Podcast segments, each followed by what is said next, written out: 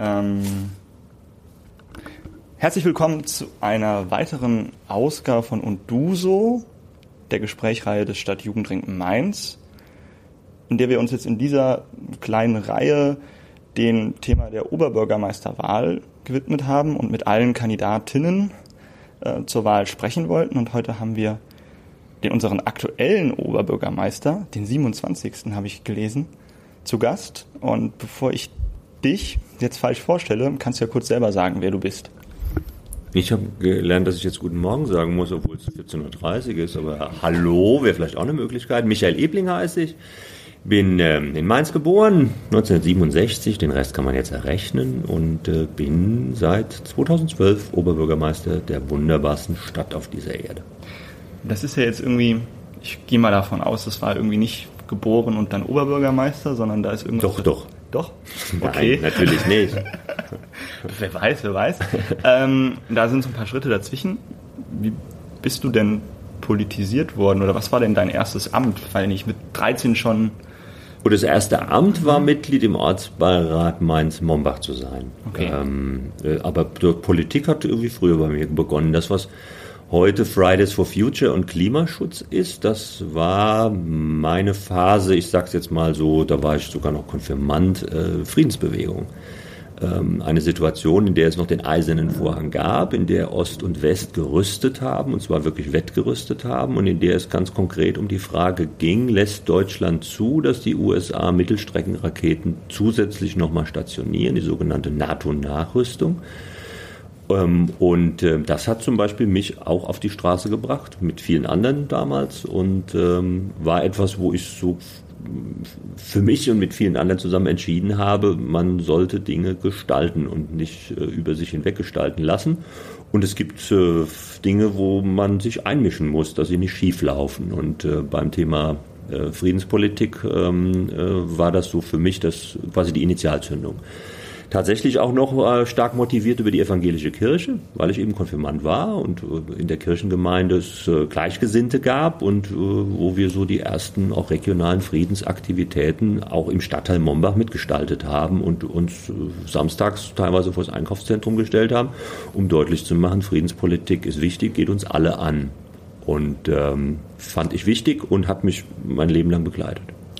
Aber wenn man sich jetzt mal so überlegt, heutzutage geht man Friday for Futures auf die Straße, da denken die meisten aber dann an Bundesregierung und an die großen Ziele und nicht als erstes, sagen wir, Ortsvorsteher oder in den Ortsbeirat zu gehen. Das ist ja irgendwie nicht naheliegend oder war das früher naheliegend? Nö, war es nicht wirklich. Also mit, mit ähm, 15, 16 und bis in die 20er rein ähm, war es jetzt auch nicht für mich naheliegend zu sagen, ähm, ich mache Kommunalpolitik, sondern die Themen waren äh, globaler und ich finde es auch vollkommen okay, ähm, den sozusagen zu, für mich zu realisieren, dass äh, Fragen, die auch in globalen Zusammenhängen sich bewegen, trotzdem auf der lokalen Ebene mitentschieden oder auch mitgeprägt werden können.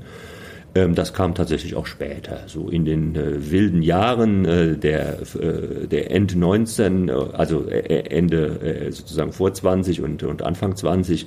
In den wilden Jahren habe ich irgendwie Kommunalpolitik, sowas wie die außerparlamentarische Opposition der rechten Sozialdemokratie gehalten. Das war mir alles sehr suspekt, Vereine und Vereinsmeierei. Also es hat schon ein paar Jahre gebraucht, um eigentlich zu sehen, dass Gesellschaft natürlich immer da funktioniert, wo Menschen sich zusammenschließen und ähm, dass ähm, es für den Zusammenhalt auch wahnsinnig wichtig ist, dass viele Menschen sich für verschiedene Themen engagieren. Und insofern ist damit auch der Respekt und auch der Anspruch, kommunalpolitisch mitzugestalten, gewachsen bei mir, ja. Ich habe mich neulich mal mit jemandem unterhalten, der ist jetzt schon im Ruhestand und dann haben wir festgestellt, dass man sich eigentlich ähm, heute das Studium gar nicht mehr so vorstellen kann, wie das früher war. Also studieren früher hieß ja wirklich, man hatte kein Internet und musste alles irgendwie analog machen. Übertragen wir das eben mal auf so eine politische Bewegung. Wie lief das denn in der politischen Bewegung ab, wo ja heute Öffentlichkeitsarbeit und alles in Echtzeit irgendwie hochladen und die Vernetzung so unglaublich wichtig ist? Wie lief das denn früher ab, wenn man sagen wollte, ich bin politisch aktiv und möchte jetzt gerne mich mit anderen zusammentun und sich eben zum Beispiel auf den Parkplatz stellen und sagen, die, äh, der Frieden ist wichtig? Naja, das, der Anspruch, zu, äh, Sichtbarkeit zu erzeugen für Themen ist, glaube ich, nicht, nicht ein anderer. Die Instrumente sind sicherlich andere. Also, die, also in, in, einer Zeit, in der es kein WhatsApp oder kein Facebook gab, hatte man natürlich auch nicht die Idee, was zu posten, weil das ging irgendwie nicht. Aber natürlich hatte man zum Beispiel die Idee zu zeigen, dass man für etwas steht. Also ein Plakat zum Beispiel aufzuhängen in einem Stadtteil äh, um damit anzukündigen, dass das stattfindet oder jenes ähm, nicht sein soll oder so. Also die Idee natürlich, die Idee, also das, für was man steht, ähm, ähm, erkennbar zu machen, ähm, ist erstmal an sich kein Unterschied. Die Instrumente sind natürlich andere. Ähm, aber es ist, ähm, und das finde ich vielleicht gar nicht mal so schlecht, ähm, äh, und ich hoffe, das gilt für heute auch. Die, die, die, politische Veränderung entsteht, bitteschön, nicht in den sozialen Medien, da soll auch niemand glauben, sondern sie entsteht dadurch, dass Menschen eine Haltung bekommen und diese Haltung auch beweisen ähm, hoffentlich immer eine sozusagen positiv demokratische und äh, ähm, äh, für den Fortschritt gewandte, aber das ist jetzt schon wertend gemeint, aber im Kern ähm, äh, entsteht bei sozialen Medien ähm, es nicht in irgendeinem, wie soll ich jetzt sagen, ähm, abstrakten digitalen Raum. Also ich hoffe nicht, dass man da auf Veränderungen setzt, sondern man setzt dann auf die Veränderung, wenn man dafür Menschen gewinnen kann. Da mag auch das soziale Medium ein Instrument sein, aber im Kern lebt jede Bewegung, auch heute, wenn wir uns für Klimaschutz engagieren, gemeinsam davon, dass Menschen dazu eine Haltung haben und bereit sind, diese Haltung auch zu zeigen, wo immer sie das dann tun. Ich glaube, aber auch so ein bisschen dahinter gefragt ist ja, ähm, wenn ich jetzt heute Friday for Futures ansehe, dann gehe ich in diese WhatsApp-Gruppe und dann treffe ich direkt die Leute, die ich erreichen möchte, mit denen ich eine gemeinsame Haltung habe das war ja früher dann schon längeres Suchen. Dann irgendwie, da hatte man dann vielleicht eine Partei, vielleicht die Kirche, aber da die richtigen Menschen, die zu einem passen, zu finden, war ja nicht so einfach. Glaube ich zumindest. Weil jetzt google ich was und dann habe ich irgendwie meine Kommune, wo ich mich wohlfühlen kann. Oder stellen wir uns das jetzt völlig falsch vor, in der Zeit waren wir ja noch nicht auf der Welt. Weil dann muss ja irgendwie daraus so eine Gruppe entstehen. Die kommt ja nicht von ungefähr. Sind, ja, sind das die Klassenkameraden? Ähm, das sind vielleicht die Klassenkameraden gewesen. Zum Teil bei mir war das auch so. Es ist ähm, eine Konfirmandengruppe gewesen und es ist vielleicht eher eine Verbindlichkeit gewesen, zu wissen, wer sich wann zu bestimmten Uhrzeiten einfach trifft, weil äh, das kurzfristige Verabreden war. Also Telefon übrigens gab es damals auch schon ähm, war aber sicherlich vielleicht latent etwas schwieriger, als ich das heute mit, mit, äh, mit einer WhatsApp-Gruppe machen kann. Äh, das ist schon richtig. Ähm, insofern mag man es ein Stück weit als eine ähm, äh, eine Vereinfachung vielleicht auch heute sehen ähm, äh, im Organisieren. Ich sage natürlich trotzdem auch, ich hoffe, wir wollen uns äh, auch zu, in den nächsten Minuten differenziert mhm. unterhalten. Mhm. Mir fällt natürlich trotzdem ein Aspekt ein, den ich nicht für ganz unwesentlich halte. Also äh, sich zu treffen mit einer Gruppe, ohne sie sich vorher ausgesucht zu haben, bedeutet natürlich auch erstmal die Gruppe für die Idee und für die Haltung zu gewinnen. Ähm, äh, es mag angenehmer sein, und ich finde, das ist nicht nur die positive Seite der sozialen Medien, es mag angenehmer sein, dass heute schneller die Haltung mit Gleichgesinnten zu finden, aber dadurch entsteht das, was wir, ich sag mal, im politischen ähm, und im gesellschaftlichen ja auch spüren. Es entstehen dadurch auch sehr leicht Blasen, also selbstreferenzielle Gruppen. Und ähm, das ist nicht nur ein Vorteil, würde ich mal diplomatisch sagen wollen. Wir sind ja wir sind jetzt irgendwie angekommen, weil nicht, du hattest gerade gesagt 20, da warst du dann Ortsvorsteher, hatte ich gelesen. Das kam mit später, ja. ja. 27, 27 war ich da schon, ja. Ach, gut, Gottes Willen. Ach, haben wir eben über 30 geredet. Oder zumindest du hast Jura studiert, irgendwie Ortsvorsteher mit 27 geworden. Das ist ja dann schon so eine Entscheidung, dass man irgendwie mehr macht, als nur auf der Straße demonstrieren.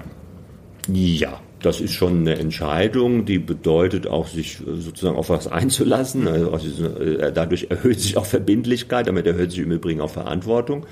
Äh, weil man, weil ich natürlich auch für mich dann irgendwann die Frage äh, mir gestellt habe, ist das sozusagen auch ein Weg? Ähm, denn äh, für ein Amt zu kandidieren heißt es auf eine gewisse Zeit natürlich auch irgendwie anständig machen zu wollen und das setzt dann auch voraus, dass man das irgendwie nicht nur mal kurzfristig will, sondern dass man natürlich auch den Atem beweist das über einen längeren Zeitraum dann auch erstmal zu machen. Ja, das, äh, die Entscheidung ist aber, wie soll ich sagen, das fällt ja auch nicht so alle so über Nacht oder so etwas. Ähm, sie ist schon richtig gezeichnet von einer äh, frühen Phase äh, des politischen Interesses und von einem auch Kennenlernen der kommunalpolitischen Arbeit. Ich hatte damals auch das Glück, ähm, insbesondere in Mombach mit der damaligen Ortsvorsteherin, die leider viel zu früh verstorben ist, ein wirklich politisch freundschaftliches Verhältnis auch zu entwickeln. Ähm, und die hat mir ähm, nicht nur im, im Leben Türen geöffnet, sondern sie hat mir tatsächlich auch für Kommunalpolitik Türen geöffnet, ähm, so dass ich ein bisschen vom hohen Ross ähm, dann auch runtergestiegen bin. Äh, ich habe es ja vorhin beschrieben, wer war Kommunalpolitik, ist ja irgendwie so klein und ist so eng oder so etwas. Und mir einfach zu zeigen, wie faszinierend es ist, in der Unmittelbarkeit ähm, für Menschen und Mitmenschen etwas zu tun. Das halte ich nach wie vor für die Königsdisziplin eigentlich in der politischen Arbeit. Hm. Ich, ich habe die Tage, ich habe mit jemandem unterhalten, der dich kannte, als du noch Ortsvorsteher warst. Und er hat dann gesagt, es ja. freut mich, dass diese Menschen noch leben. Ja, ich gehe davon aus. Da ging's dann, dann ist es noch nicht so lange her. Dann bin ich dann doch wieder glücklich. Da ging es um die Beleuchtung zum Kerbeplatz in, Gon, äh, in Mombach. Äh, den gibt es heute nicht mehr, da steht das Nikita drauf. Ähm, aber da ging es damals so, ja, und dann hat der Michael sich da sehr für eingesetzt. Was ich eigentlich damit sagen will, das sind ja dann so Probleme, die haben jetzt nichts mehr mit der Friedensbewegung zu tun, sondern eher so alltäglicher Natur ähm, als Ortsvorsteher. Weil nicht wird der Müll abgeholt oder ist die Straßenbeleuchtung da ich kann mir irgendwie das nicht so gut vorstellen, mal irgendwie so von den großen, ich möchte die Welt verändern, ja, oder ein bisschen zumindest die Welt verändern, zu, ich möchte die Beleuchtung an der Straßenseite verändern kommt. Oder ist das jetzt mal schön, schön übertrieben formuliert von mir? Ah, es ist, ist ein bisschen übertrieben, aber es ist natürlich auch verständlich formuliert. Deswegen finde ich, äh, bin ich weder jetzt, finde ich das weder überkritisch noch wäre ich jetzt beleidigt, dass man sagt, wie kann man denn sich um die Straßenbeleuchtung kümmern, wo man doch mal angetreten ist, vielleicht auch Welt zu verändern. Ich denke, Trotzdem einmal, dass es einen Zusammenhang gibt. Und der Zusammenhang hat etwas mit dem Spruch zu tun, der äh, im Übrigen viel, viel älter ist, ähm, auch wenn er heute äh, alle im Munde führen, nämlich äh, sozusagen global zu denken und lokal zu handeln. Ähm, also ich bleibe mal bei einem weiteren wichtigen Thema aus der, äh, auch der kommunalpolitischen und übergeordneten Aspekte. Die Verkehrswende also das heißt, das bewusste Umsteigen weg vom, vom äh, Individualverkehr hin zum ÖPNV, äh, die Veränderung seiner Antriebe, äh, um am Ende die Luftbelastung zu reduzieren, die wird nicht unter dem besonders aufwendigen und, und, klug inszenierten kalifornischen Dach von, von Tesla gemacht, sondern sie wird vor Ort gemacht. Nur wenn es gelingt, ganz konkret in Mainz, in den Stadtteilen, mit den Menschen, die hier wohnen, eine Akzeptanz dafür zu schaffen, dass das Umsteuern richtig ist. Umsteigen wichtig und richtig ist, ähm, äh, dann funktioniert das mit der Verkehrswende. Und ich finde, dass deswegen es einen klaren Zusammenhang natürlich gibt zwischen übergeordneten Zielen und auch der entscheidenden kommunalen Ebene. Ähm, ja, dort werden wir werden damit umgekehrt, das ist ja dann oft auch das, was man dann hört, nicht alle Fragen der Welt an einem Ort lösen.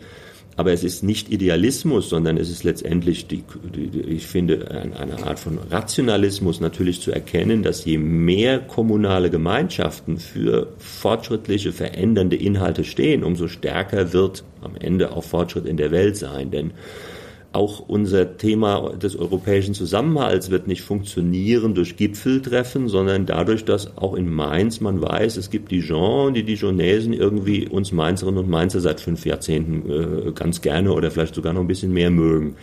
Also insofern ist das ein Zusammenhang. Das andere, das ist schon einfach auch der Reiz des, des Unmittelbaren. Ich, äh, es mag vielleicht albern erscheinen, dass es gut ist, sich für eine Straßenbeleuchtung zu engagieren. Aber ich finde schon sehr erfüllend, heute genauso wie vor ein paar Jahren, ähm, dass wenn ich auf einen Punkt angesprochen werde, wo ich die Chance habe, es zu ändern, weil ich die Kenntnisse dazu habe oder vielleicht in Anführungszeichen auch die Fähigkeiten besitze durch mein Amt, wenn ich es lösen kann, dann bin ich ein zufriedener Mensch und habe erkennbar noch einen zweiten auch zufrieden gemacht. Und das ist ein Stück weit auch Grundmotivation. Das ist der, das ist der Punkt, warum ich morgens aus dem Bett aufsteige. Ich glaube, wir machen mal so einen zeitlichen Sprung, weil das passt ganz gut. Dann warst du Ortsvorsteher, dann ist ganz viel passiert und irgendwann ging es darum, Oberbürgermeister zu werden. Ähm, wir haben die anderen Kandidaten alle gefragt, ja, was darf denn eigentlich ein Oberbürgermeister, was kann der denn machen? Ähm, du sagst, okay, man kann irgendwie Dinge verändern, wenn man Probleme sieht. Ähm, ich glaube, viele Zuhörer, dazu gehöre ich auch, haben noch nie einen Oberbürgermeister gewählt, weil sie so jung sind. Ähm, was wähle ich denn da eigentlich für ein Amt und wie würdest du das denn eigentlich beschreiben, was du eigentlich genau da machen kannst, wenn es um so Probleme geht? Also in erster Linie wählt man tatsächlich den oder die Repräsentantin, den Repräsentanten dieser Stadt. Ähm, das ist ähm, eine wichtige Aufgabe und es ist auch für eine Stadt eine wichtige Aufgabe ähm, äh, welche Person sozusagen repräsentiert diese Stadt. Äh, äh, Repräsentation ist jetzt bitte nicht in dem Sinne zu verstehen ähm, wie die Königsparade, sondern sie ist äh, die, die, die Aufgabe, die deutlich macht, wer spricht für Rat, für Bürgerschaft, wer spricht für Verwaltung. Ähm, wer drückt den Dank aus ähm, äh, in einer Gesellschaft, zivilgesellschaftlichen, äh, in einer Zivilgesellschaft, in der unendlich viele Menschen zum Glück ehrenamtlich sind, sich für die Gemeinschaft engagieren. Ähm, wer ist die Person, die dann, wenn die Stadt gefragt ist, gegenüber dem Land, gegenüber dem Bund, gegenüber den Gästen in dieser Stadt, ähm, die dort ähm, handelt. Ähm, das ist eine wichtige, spannende, aber natürlich auch sehr herausfordernde Aufgabe. Und mein, als Wähler, als Wählerin würde ich mir in erster Linie auch die, die Frage stellen, durch wen möchte ich repräsentiert sein? Wie möchte ich diese Stadt auch repräsentiert sehen? Die, äh, die Aufgabe geht aber natürlich weit darüber hinaus. Der, der oder die, die vorne sind, sind auch sozusagen äh, Chef einer Verwaltung, ähm, die bei einer wachsenden Stadt auch nicht kleiner wird. Wir reden inzwischen über 400.000 Mitarbeiterinnen und Mitarbeiter.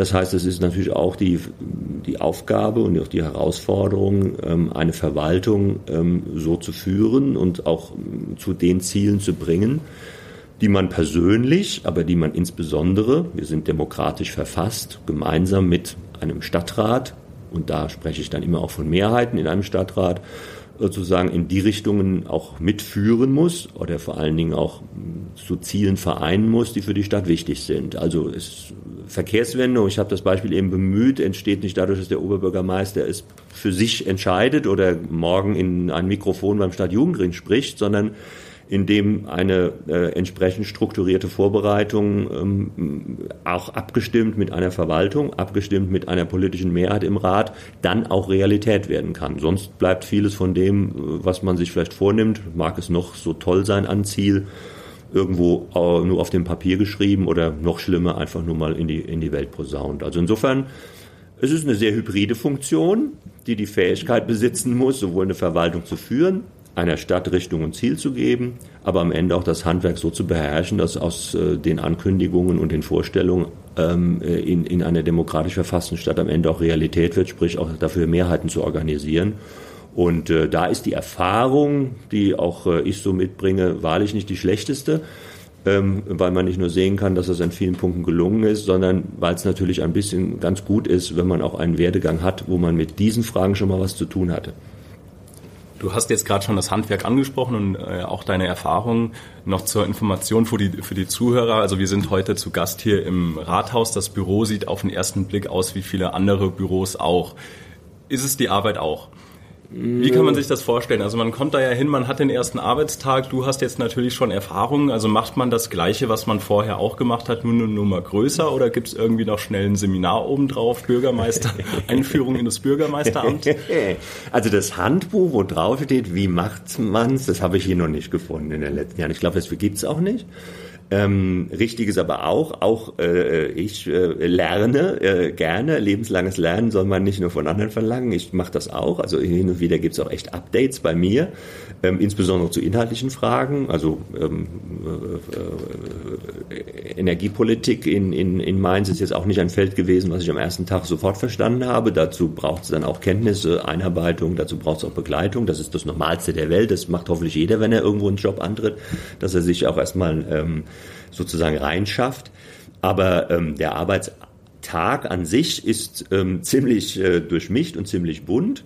Äh, zum einen, weil es natürlich relativ viel Arbeit mit Gremien gibt. Das liegt in der Natur der Sache. Wir haben einen gewählten Stadtrat, wir haben Ausschüsse. Also Oberbürgermeister ist natürlich dann auch in solchen Gremien verpflichtet. Ähm, die brauchen Vorbereitungszeit, ähm, die brauchen Sitzungszeit.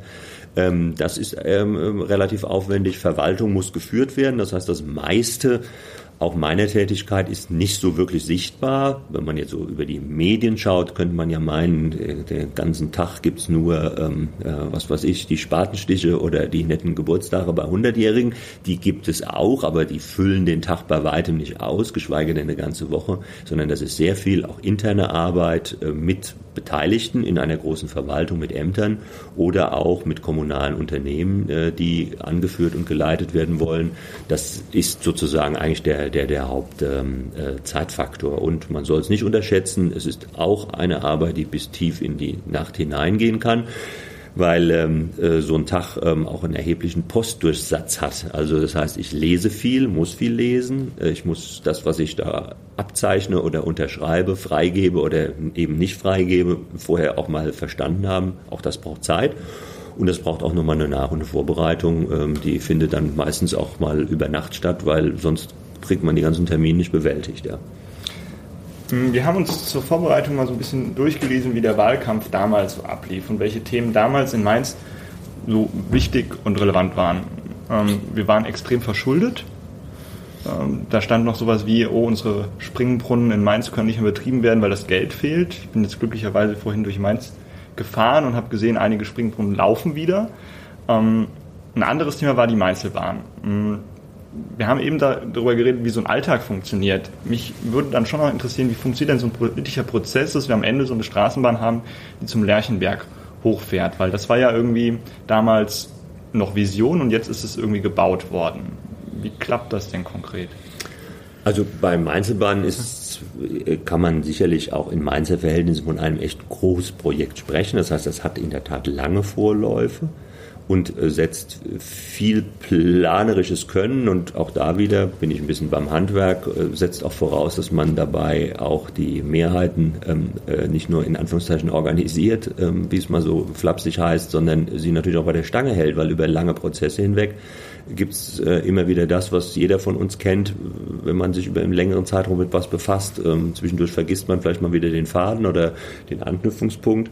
Und da braucht es halt einen großen Bogen bei so einem Projekt. Insofern ähm, ist das sicherlich ein sehr herausstechendes Beispiel. Nicht zuletzt ab dem Moment, wo richtig gebaut wurde, auf einer Strecke von neun Kilometern, war das eine Zeit, in der die Begeisterung, das ist jetzt die diplomatischste Formulierung, die ich wählen kann, sich ja sehr in Grenzen hielt. Will sagen, in dem Moment, wo Staus entstanden sind, in dem Moment, wo in Mainz-Bretzenheim es eine sehr lange Phase von sehr großer Baustelle gab. Dann redet man natürlich nicht über ähm, Straßenbahnausbau, äh, äh, moderne Mobilität, sondern man redet über handfeste Probleme, die vor Ort entstehen. Und das meinte ich auch mit ein bisschen bei Stange halten. Also Haltung zeigen, auch dann, wenn das Ziel vielleicht nicht gleich für alle sichtbar ist ähm, und sich erst ein bisschen später am Horizont abzeichnet. Ähm, das gehört bei großen Projekten natürlich am Ende dazu. Mir ist immer wichtig, es muss klar sein, wohin die Reise geht. Und ähm, ich habe das versucht, zum Beginn meiner Amtszeit 2012 jetzt nicht nur bei dem Thema Einzelbahn zu sagen, sondern insbesondere beim Thema Wohnungsbau, ähm, aber auch natürlich bei der Haushaltskonsolidierung. Wir haben manchmal, so kommt es mir ja selbst vor, ich, äh, bei äh, dem Studium der Medien, ob es nun auf dem iPad oder in der gedruckten Fassung morgens ähm, äh, in Richtung Büro, dass wir manchmal immer den Eindruck haben, es gibt ein Thema und das Thema wird dann geritten und geritten und dann gibt es irgendwie ein anderes Thema. Man, die großen Fragen müssen zusammengedacht werden. Ähm, äh, Klimaschutz ähm, und Wohnungsbau muss zusammengedacht werden. Äh, Klimaschutz, Wohnungsbau und wirtschaftlichen Erfolg. Wir müssen die Dinge zusammendenken ähm, äh, ohne dabei die Prioritäten zu vernachlässigen. Und ähm, das braucht sozusagen schon ein klares Bild im Kopf, wo will man hin, was ist einem politisch wichtig, ähm, was meine ich, was meint ein solcher Amtsinhaber, was für diese Stadt, für diese Stadtgesellschaft wichtig ist. Und da hat man dann zumindest als Oberbürgermeister, das war ja auch eben eine Frage, ähm, zumindest die Gelegenheit, das über ein paar Jahre auch zu entwickeln. Denn das Privileg, finde ich, eines wirkliches Privileg in diesem Amt ist, dass es acht Jahre sind und dass es nicht, ich sage jetzt mal, man ein Jahr braucht, bis man drin ist, um dann zwei Jahre arbeiten zu können und dann ein Jahr sich wieder Gedanken machen muss, wie es weitergeht, sondern dass es tatsächlich man Linien zeichnen kann. Ich hoffe, beim Wohnungsbau wird das sichtbar. Wir sind die einzige Stadt im Rhein-Main-Gebiet, die diesem Thema so halbwegs Herr wird äh, im Ballungsraum und ähm, das sind dann natürlich auch die Früchte von dicken Brettern.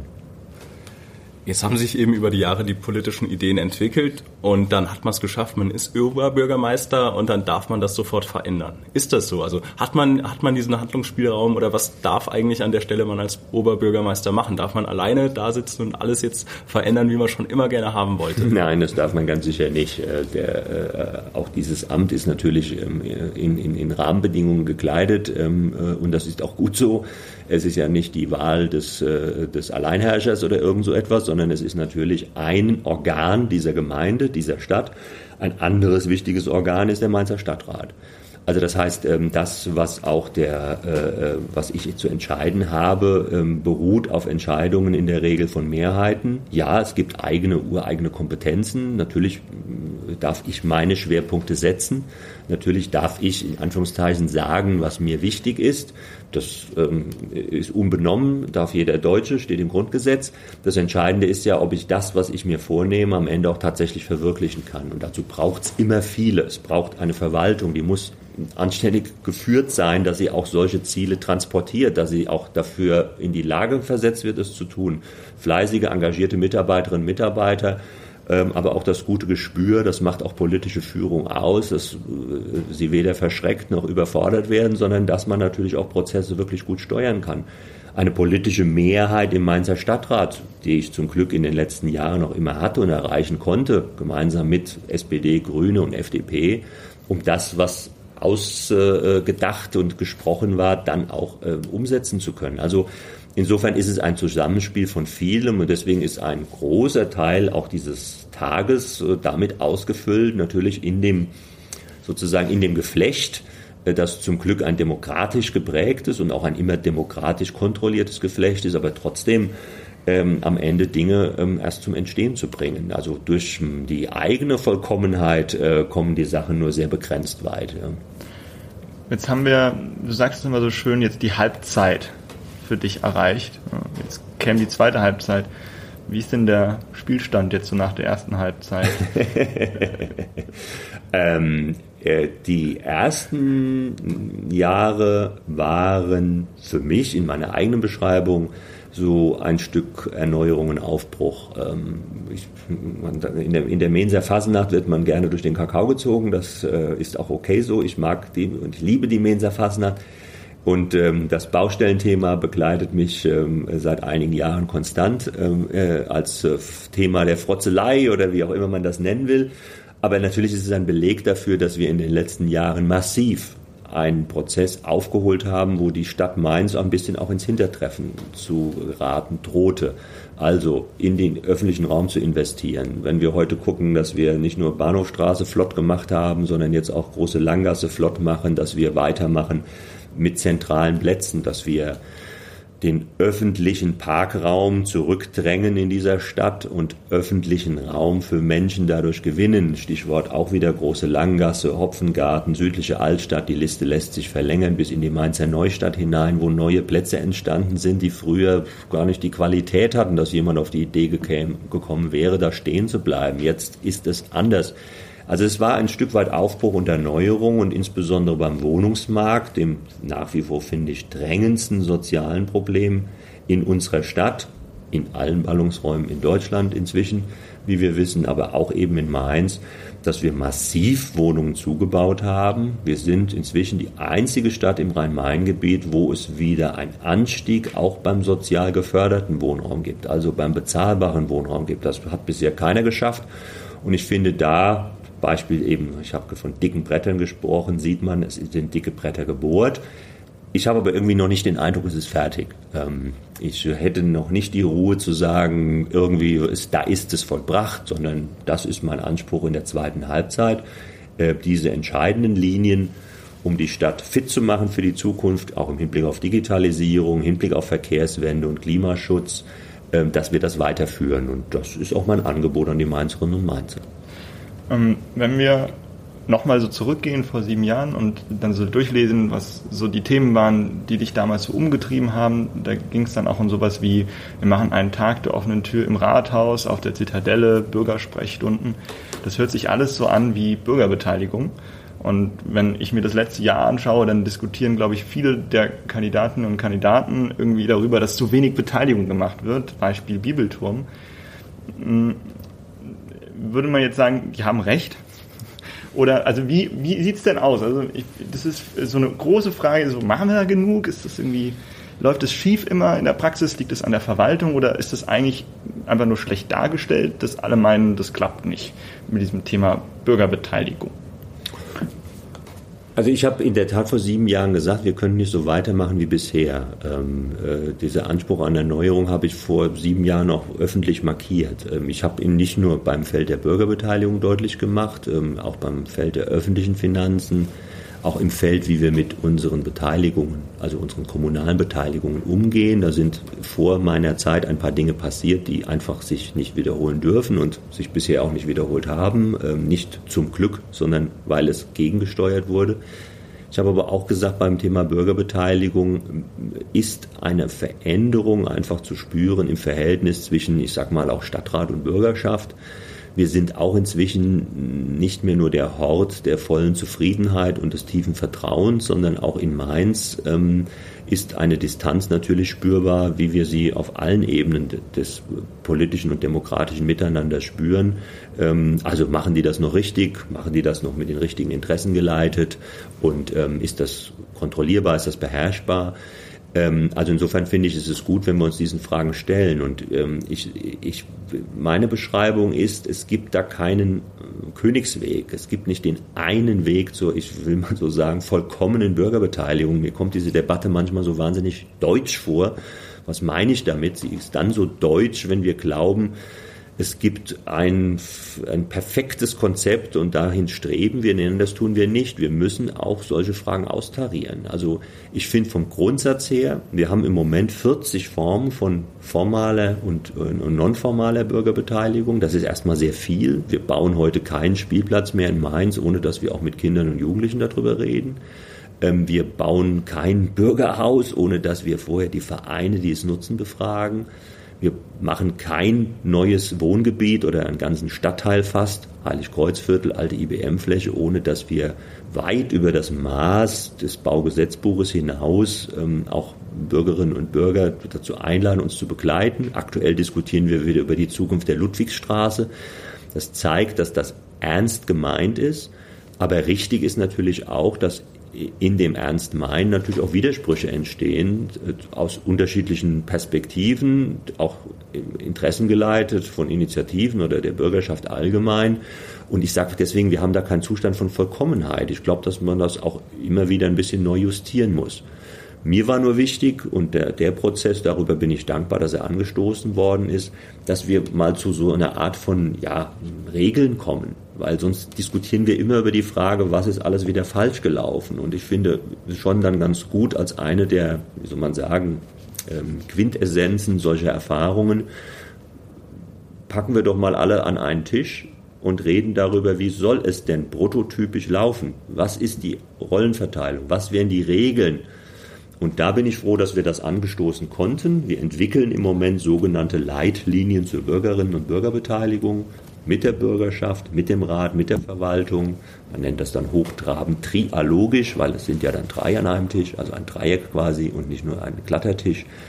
Und äh, das finde ich schon sehr aufschlussreich. Also insofern, es ist ein lernender Prozess und auch Verwaltung ist dabei noch lernend. Und ich empfinde daran keine Scham, wenn ich das so sage, sondern ich finde das auch gut weil die Absolutheit, mit der manche immer behaupten, die Dinge sind zu erfüllen, ich finde, das ist gerade etwas, wo man es nicht mit Absolutheit erfüllen kann. Es muss immer mal wieder auch neu austariert werden. Und bestimmte Projekte, denken wir gerade mal an die Mainzelbahn zurück, brauchen auch bestimmte Formen der Bürgerbeteiligung. Und dann kann das mal schiefgehen. Dazu, dafür steht zum Beispiel der Bibelturm, dass es auch mal irgendwie schief geht. Aber die Mainzelbahn, die Baugebiete, die große Langgasse und die Bahnhofstraße und die Liste lässt sich belängern, stehen dafür, dass es gut geht. Und ich finde deswegen sozusagen immer ein bisschen Maß und Ziel halten. Jetzt kommen wir nochmal von den Mainzer Zielen auf die großen Globalziele. Also wir hatten jetzt irgendwie die ganze Zeit schon mal über den Klimaschutz geredet und da möchte ich nochmal nachfragen. Welche Rolle hat denn eine Stadt, wenn es jetzt wirklich darum geht, das Klima zu schützen? Also Bleibt es dabei oder ist es das, dass man jetzt sagt, wie bei Friday for Future, man sagt, hallo Mainz, hallo Berlin, hallo Brüssel, hallo Welt, wir haben da ein Problem, das müssen wir verändern? Oder gibt es da jetzt auch Sachen konkret, wo man eben als Stadt aktiv werden kann und sagt, man kann jetzt bei uns anfangen, das Klima zu schützen, indem XY?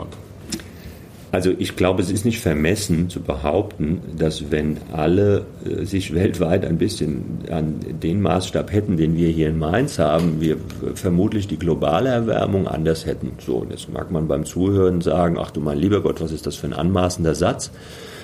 Ich halte ihn trotzdem für aufrecht. Zum einen, weil wir uns seit einer Reihe von Jahren für verbindliche Klimaziele echt committed haben und sie auch im Übrigen einhalten. Also ich will ein Beispiel nennen. Wir haben bereits beschlossen gehabt, noch in den äh, Anfangszeit, auch meiner Amtszeit bis 2020, wollen wir den Anteil regenerativer Energien bis zu einem Drittel ähm, äh, erreicht haben für Mainz. Wir haben dieses Ziel schon 2017, 18 erreicht gehabt.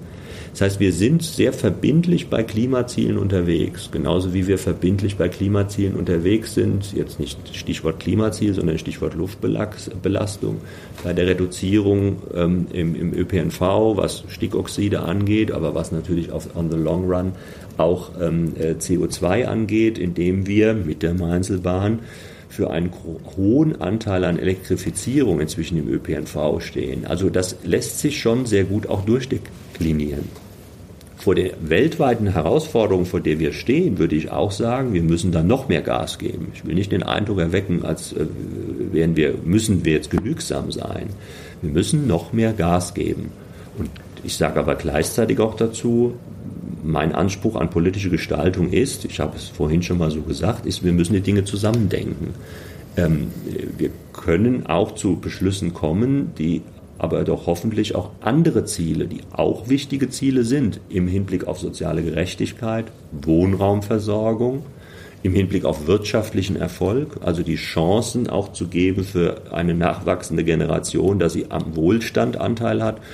Ich meine, wir müssen diese Fragen zusammendenken, ohne dabei das eine oder das andere zu vernachlässigen. Das halte ich für den eigentlichen politischen Gestaltungsauftrag.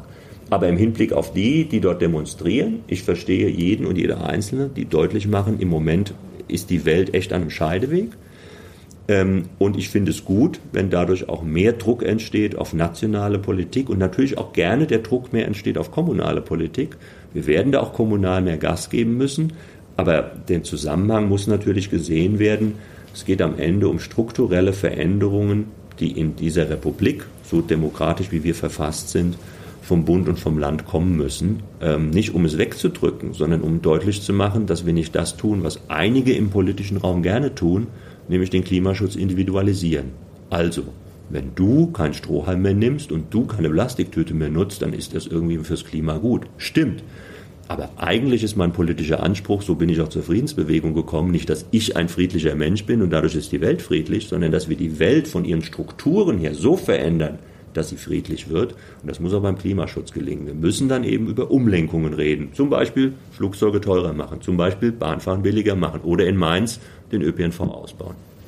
ÖPNV ausbauen oder ÖPNV billiger machen? Ich war die Tage irgendwie in einer Debatte, da ging es darum, ja, hey, warum gibt es bei uns kein 365 Euro Ticket und irgendwie jeder fährt ÖPNV und diese ganzen Autos in der Stadt sind sowieso nervig und manch einer fordert, man sollte Straßen sperren in der Stadt, damit da weniger ÖPNV durchfährt. Ähm, die Frage, die mir dann immer gestellt wurde, ist, warum werden wir nicht radikaler? Ähm, und es fällt mir, und vielleicht hast du da eine Antwort drauf, ganz schwer zu sagen, ja, das braucht halt Zeit und wir brauchen Mehrheiten und irgendwie Strukturen sind halt langsam und in 30 Jahren haben wir das erreicht, was du heute schon willst. Warum schaffen wir das nicht heute? Also woran hängt es zum Beispiel, dass alle sagen wir, die anderen Kandidaten jetzt auch alle sagen, hey, wir wollen günstigen ÖPNV und die Realität, wie kann man die vermitteln, dass es schwierig ist, das zu finanzieren? Also erstens, ich will auch einen günstigeren ÖPNV, aber ich finde, die zweite Frage muss dann auch sein, dass man sagt, wie will man es erreichen? Ich sage, dieser Job, auch für den ich erneut kandidiere, lebt ja nicht davon, dass ich jetzt eine tolle Idee ankündige. Da wüsste ich viele Ideen, die ich ankündigen könnte. Ich hätte auch gerne ähm, saubereres Wasser im Rhein und weniger Wolken im Sommer. Ich will das nicht ins Lächerliche ziehen, nur der Punkt ist doch, wir dürfen doch nicht so tun, als würden wir dafür politische Zustimmung bekommen, dass wir nicht nur sagen, was wir wollen, sondern wir müssen doch auch beschreiben, wie wir dorthin wollen. Und ähm, das dorthin wollen ist nun mal leider oft auch ein bisschen, ich sprach vorhin von dicken Brettern, das muss nicht immer ein dickes Brett sein, manchmal können es vielleicht auch ganz dünne Bretter sein, aber ich sag's mal so, man muss dafür was tun. Den ÖPNV bekommen wir in Deutschland nur an einer Stelle ermäßigt, nämlich dann, wenn eine öffentliche Kasse in der Lage ist, ihn weiter zu subventionieren.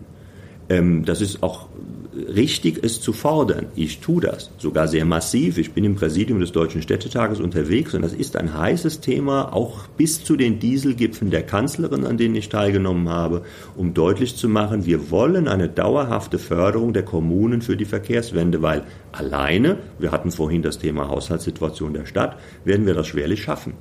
Und deswegen finde ich, ist es wohlfeil zu sagen, alle sagen, wir wollen das. Die Beschreibung kann doch nur meines Erachtens diejenigen sein, wir brauchen zum Beispiel vom Lande Rheinland-Pfalz mehr Geld. In Hessen funktioniert das auch über die Landesregierung, um den ÖPNV günstiger zu machen. Und dieser Weg halte ich für richtig. Ich meine, auch der Bund muss da stärker rein. Der Bund konzentriert sich im Moment bei der Förderung, die wir ja haben, bei der Anschaffung von E-Bussen und vielem anderen mehr, sehr darauf, sozusagen die, das Dieseldrama zu überwinden. Aber eigentlich geht es uns um eine nachhaltige Gestaltung der Verkehrswende, also insofern Bund und Länder müssen dafür Geld zur Verfügung stellen. Das sind politische Interessensgegensätze, die in der Demokratie offenkundig werden, zum Glück. Sie finden nicht im Verborgenen statt. Wir erleben sie in Debatten, in den Diskussionen, die ihr beschrieben habt, die du beschrieben hast. Wir lesen sie in den Zeitungen, wenn die Kanzlerin sagt, nee, ich will das nicht, oder das Land sagt, ich würde ja gerne, aber ich kann nicht. Das sind die offenkundigen Interessensgegensätze, die wir in der Demokratie haben und die müssen unter einen Hut gebracht werden. Und mit Verlaub, in der Demokratie dauert das ein bisschen.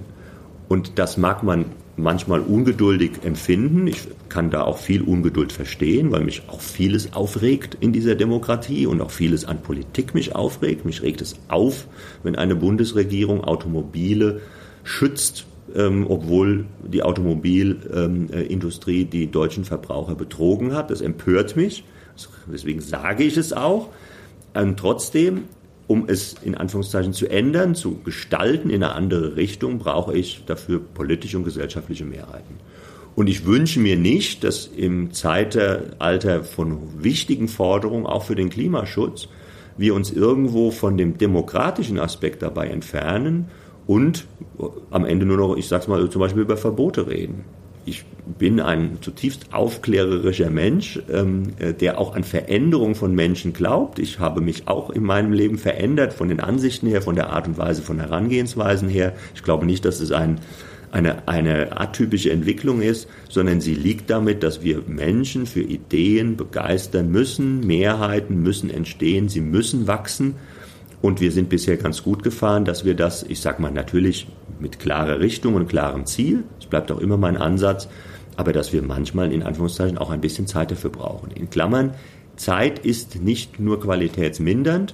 Oft erleben wir in der Politik Schnellschüsse. Wenn man sich dann manchmal ein bisschen mehr Zeit dafür genommen hätte, wäre es besser gewesen. Das erkennt man dann hinterher. Also insofern ähm, ist das auch ein Ratgeber, der manchmal den Prozess, nicht nur den Prozess schützt, Zeit, sondern auch das Ergebnis ähm, äh, verbessert. Und deswegen Ungeduld ist nachvollziehbar, aber bitteschön in der demokratischen Gesellschaft nicht den Leuten vor den Kopf stoßen mit vermeintlich oder tatsächlich besserem Wissen, sondern Begeisterungsfähigkeit erzeugen, dass viele mitziehen. Und ich habe den Eindruck, beim Klimaschutz ist das eigentlich auch gar nicht mehr so schwer. Ich glaube, da würden wahrscheinlich viele zustimmen. Da haben wir jetzt so ein Thema, das packt alle. Ähm, wenn jetzt mal wir als Stadtjugendring unsere Mitgliederversammlung anschauen, da kommen dann irgendwie am Ende 20 Leute von den Mitgliedsverbänden und dann haben wir auch schon so die High Society, äh, was politisches Engagement in Mainz angeht. Ähm, zumindest in den Verbänden selber. Aber ganz viele junge Menschen, die jetzt irgendwie in, in Schulen sind, die sagen sich, okay, was interessiert mich das? Weil ähm, irgendwie, ich schaffe da eh nicht so viel zu bewegen. Ich möchte ein Beispiel nennen. Irgendwie kam uns die Tage eine E-Mail zu uns, irgendwie legale Graffiti-Plätze in Mainz. Jetzt wurde unser einer Platz weggenommen, jetzt gibt es keinen Ersatz und irgendwie die Stadt, die antwortet mir nicht auf die E-Mails. Das ist natürlich sicherlich ein rausgegriffener Einzelfall und immer dauern so die Prozesse lange und mal geht auch eine E-Mail unter. Die Frage ist halt, die wir uns immer stellen, ist, wie können wir es verhindern, dass die Leute sagen, ja, da hört eh niemand auf uns. Bei den Jungen Also bei Klima hat es geklappt, weil viele auf die Straße gegangen sind. Aber die Lösung kann ja nicht sein, dass wir immer demonstrieren, damit wir gehört werden. Ich weiß nicht, was die, was die richtige Lösung ist. Ich bin mir nur manchmal auch unsicher und da bin ich schon ein bisschen auch wieder beim Thema Geduld.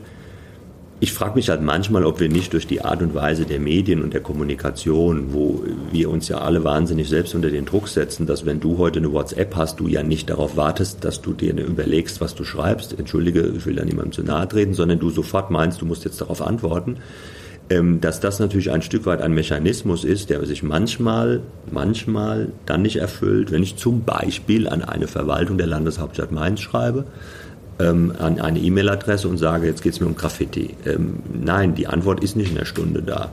Sie ist manchmal auch nicht in der Woche da.